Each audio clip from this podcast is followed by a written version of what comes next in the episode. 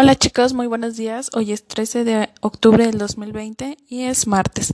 Entonces quiere decir que comenzamos un nuevo tema en la materia de español y este se llama patrones en sucesiones de objetos y figuras.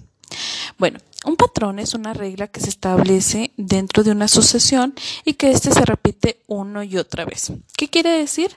Que si vamos a poner triángulos eh, en una colección, las colecciones ustedes ya las conocen y las hemos estado trabajando, si vamos a poner triángulos, siempre se van a poner triángulos.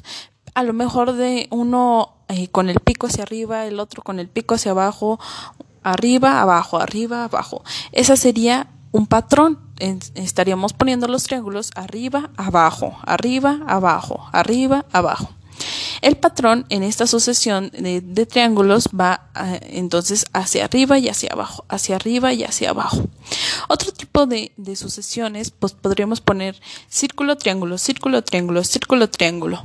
Y así nos tendríamos que ir. Círculo, triángulo, círculo, triángulo, círculo, triángulo. ¿Qué sigue, chicos?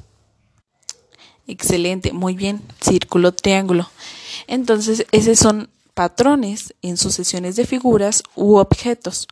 En el caso de, figuras, pues ya lo vimos. Triángulo, círculo, triángulo, círculo, cuadrado, cuadrado, cuadrado, triángulo, cuadrado, cuadrado, cuadrado, triángulo. Llevan un orden. No se rompe este, este patrón.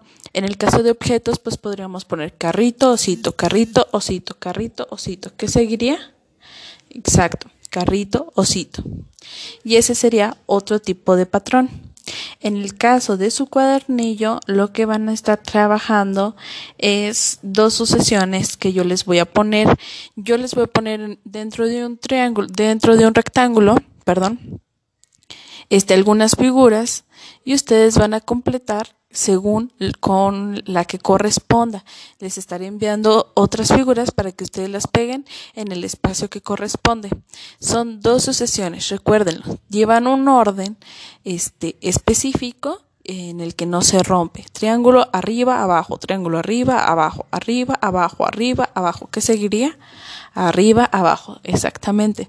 Así es como ustedes van a completar esas dos sucesiones de, de de objetos. Y en la tercera actividad, en la, en la siguiente actividad, tendrán ustedes que elegir este, dentro de los rectángulos cuáles responden a la sucesión que se encuentra en el rectángulo más grande, cuál daría continuidad a esta y que no se rompa. Recuerden, llevan siempre un orden.